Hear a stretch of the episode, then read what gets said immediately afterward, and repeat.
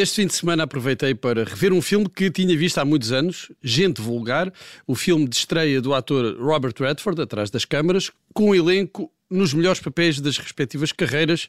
É a minha opinião. Mary Tyler Moore, que era conhecida como atriz cómica uh, pelas sitcoms, Donald Sutherland e Timothy Hutton, também na estreia no cinema e que acabou logo por ganhar o Oscar de melhor ator secundário.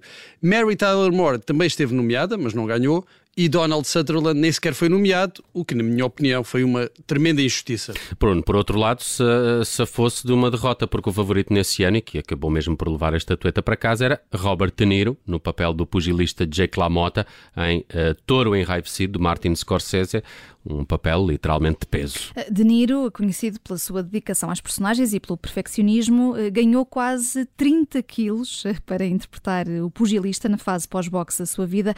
Contra isto, acho que Donald Sutherland nada podia fazer. Hum, também acho que não. No entanto, Gente Vulgar arrecadou outros prémios importantes, incluindo o melhor filme, melhor realizador, naquela que é considerada uma das decisões mais polémicas da Academia, e de preferir, a de preferir um drama familiar competente a uma obra-prima incontestável que o cinema americano nos deu nas últimas décadas. Exatamente, falo do, do Touro Enraivecido. Agente Vulgar, que adaptava um romance que até hoje é obrigatório nas escolas dos Estados Unidos, tocou, como se costuma dizer, um nervo da nação.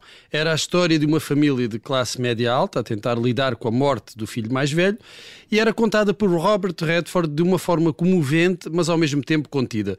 Hoje, à distância, o reconhecimento do filme pode parecer injusto, mas há filmes assim, aparecem no momento certo marcam uma época e depois desaparecem. Bom, eh, desaparecem, mas não completamente. Os vestígios eh, da sua influência continuam a ecoar na cultura popular. Vou passar aqui a explicar. No início do filme, ouve-se esta música.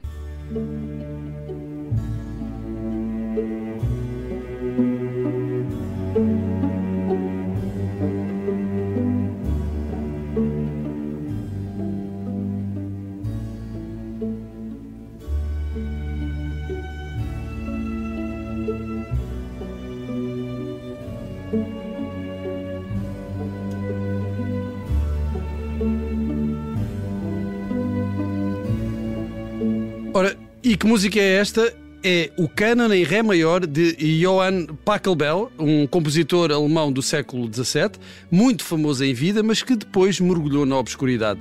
Até que, em 1968, um maestro francês, Jean-François Paillard, gravou esta peça musical bem e a partir daí a composição foi se tornando cada vez mais e mais e mais popular. Influenciou até artistas da pop como os Aphrodite's Child, quem falamos aqui há dias a propósito da morte de Vangelis.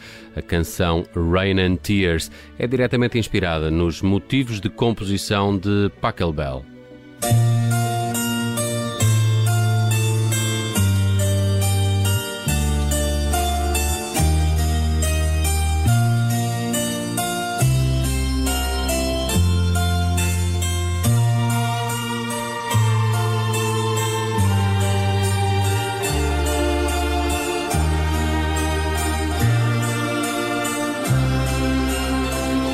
Já nos anos 90 foi a vez da banda inglesa The Farm a pedir emprestados os acordes do Canon para esta All Together Now.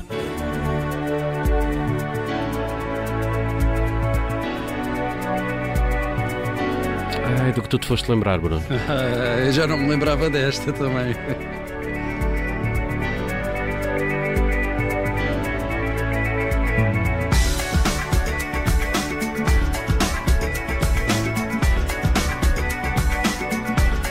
Ao YouTube para continuarem a ouvir esta All Together Now, uma das músicas So 90s.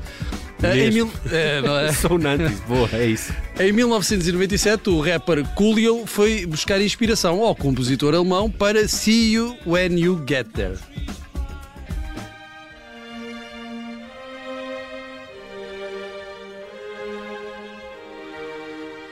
Sabes se pagou alguma coisa ao Pachelbel? Uh, não, eu acho que ele já não pagou nada.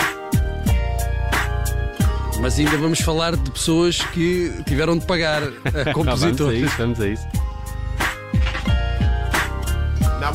Bem, estes eh, são alguns exemplos da presença da composição de Pachelbel na cultura popular, mas a influência e a presença não se ficam por aqui. Desde meados da década de 80, que esta é a música preferida dos norte-americanos em casamentos, para aquele momento em que a noiva caminha para o altar, ultrapassando o clássico Marcha Nupcial. A questão é saber como é que isso aconteceu. Como, como é, que, que uma, aconteceu? como é que uma composição barroca, de repente, se torna a música mais popular em casamentos nos Estados Unidos. Bem, para isso contribuiu Gente Vulgar, o filme de Robert Redford, mas também, e isto é contado pelo New York Times, numa reportagem sobre o tema, a música do casamento real em 1981 de Carlos e Diana. Uh, não foi a música de Pachelbel, mas a de um compositor britânico, Jeremiah Clarke, contemporâneo do alemão e que em 1699 escreveu esta marcha do Príncipe da Dinamarca.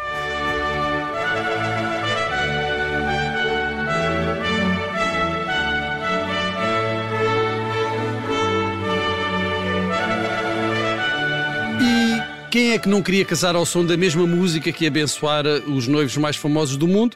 Então começou a procura por outras composições daquele período que se adequassem ao momento. E foi então que o canon de Pachelbel foi redescoberto e as noivas norte-americanas nunca mais quiseram outra música. Bem, não, não será bem assim. Uh, dizem que ouve-se muito Ed Sheeran e John Legend pela, pelas igrejas de todo o mundo.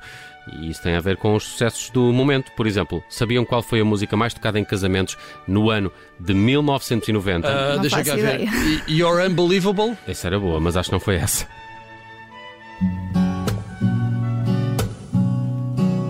Para lá, foi esta. Foi esta. A sério. É verdade.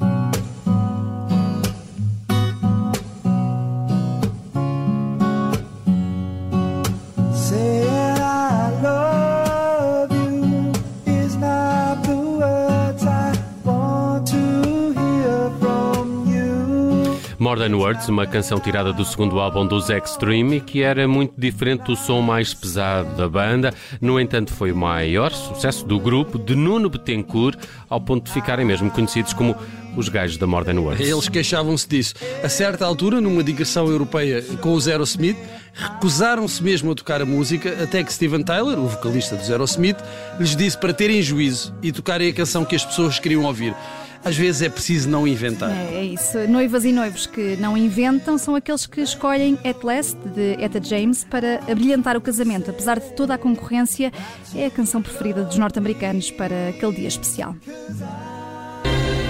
At last.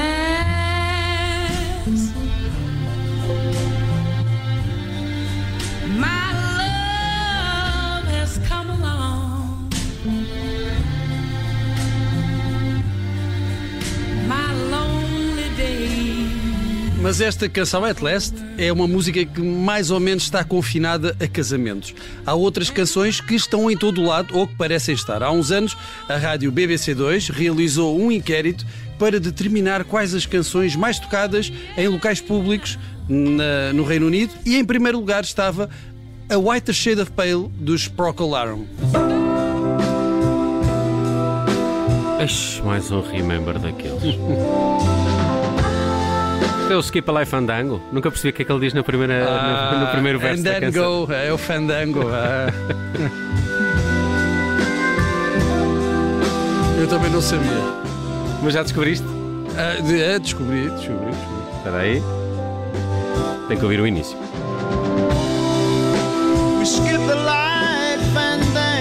Esta parte, esta parte. Bem, eh, curiosamente, a segunda música mais tocada em locais públicos em Inglaterra é Bohemian Rhapsody, dos Queen. Eh, e o que é que estas duas canções têm em comum? Ambas têm a palavra fandango na letra. Se calhar o segredo é esse. Eh, se querem ter um grande sucesso mundial, juntem fandango na letra da vossa canção. Também há outra semelhança que é a música clássica. A canção dos Queen tem uma secção uh, operática e a dos Procolarum foi roubar um bocadinho a Johann Sebastian Bach.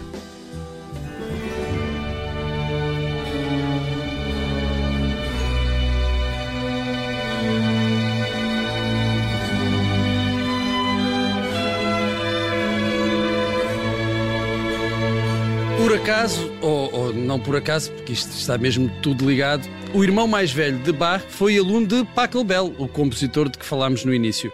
Bem, e para fecharmos com a chave de ouro, uma coisa leva à outra de hoje, vamos aqui a um rapaz que também se aproveitou da música clássica para obter o maior sucesso da sua carreira. Eis uma canção que, digo eu, nunca deve ter sido tocada em casamentos, All By Myself, de Eric Carmen.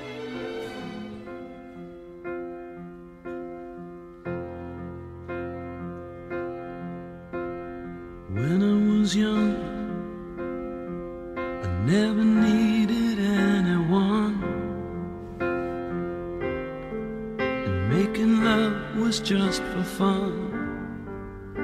Depois ele grita muito no refrão, não é? é e a Celine Dion depois ainda gritou mais. Ah, pois é, pois mais é. tarde. Já não me lembrava dessa versão. Olha, esta foi descaradamente roubada ao senhor Sergei Rachmaninov, mas Eric Carmen chegou a acordo com os herdeiros do compositor e pronto, tudo acaba bem quando acaba bem.